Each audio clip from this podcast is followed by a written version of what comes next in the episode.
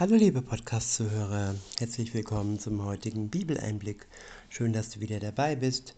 Heute habe ich einen Vers aus dem Johannesevangelium aus dem 15. Kapitel.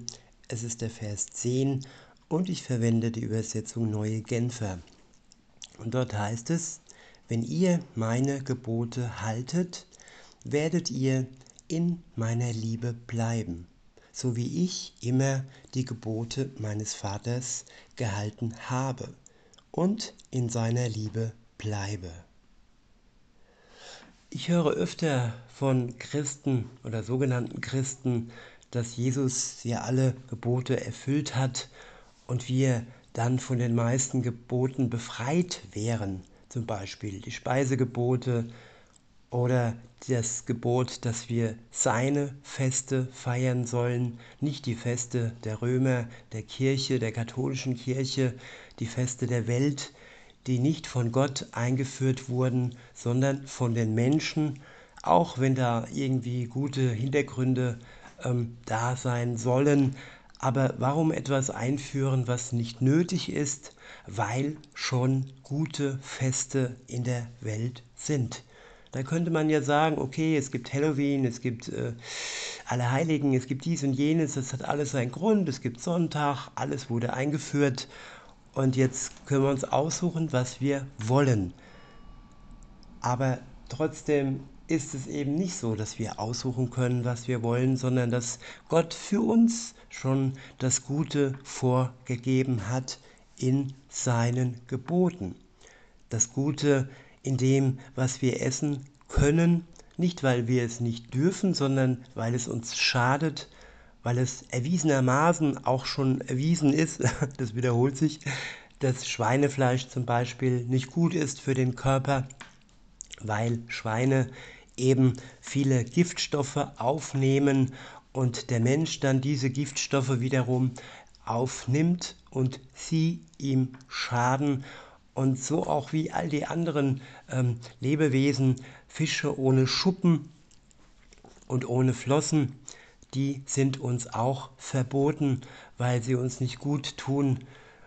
Und nun ja, Gott gab uns Liebesgebote. Und weil es Liebesgebote sind, passt dieser Vers so sehr. Ich wiederhole ihn nochmal, wenn ihr meine Gebote haltet, werdet ihr in meiner Liebe bleiben, so wie ich immer die Gebote meines Vaters gehalten habe und in seiner Liebe bleibe.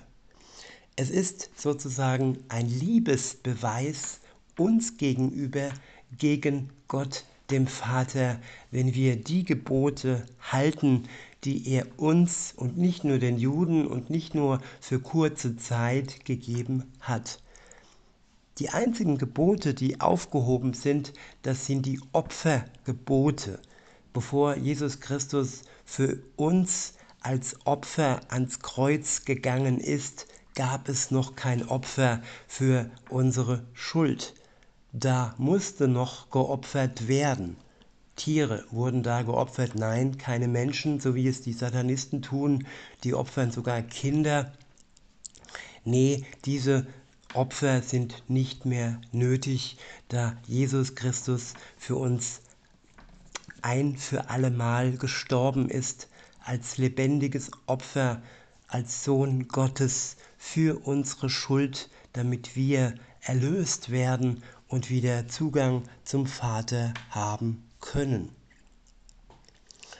Und noch einmal, die Liebe zeigt sich in unserem Leben, dass wir die Gebote Gottes befolgen. Und nicht nur die zehn Gebote, wie gesagt auch die Speisegebote, die Feiergebote der, der Feiern Gottes und eben nicht Weihnachten und Ostern, sondern wie es alles, was es alles gibt, Chanukka, Laubhüttenfest, Pascha und vor allem auch den Samstag und nicht den Sonntag. Das ist auch eine Sache, die ähm, ja nicht von Gott kommt, sondern von den Römern, von Kaisern, die das einmal eingeführt haben und die Kirche hat es fortgeführt, ja, weil sie ja eh nicht so wirklich auf dem Pfad Gottes unterwegs ist.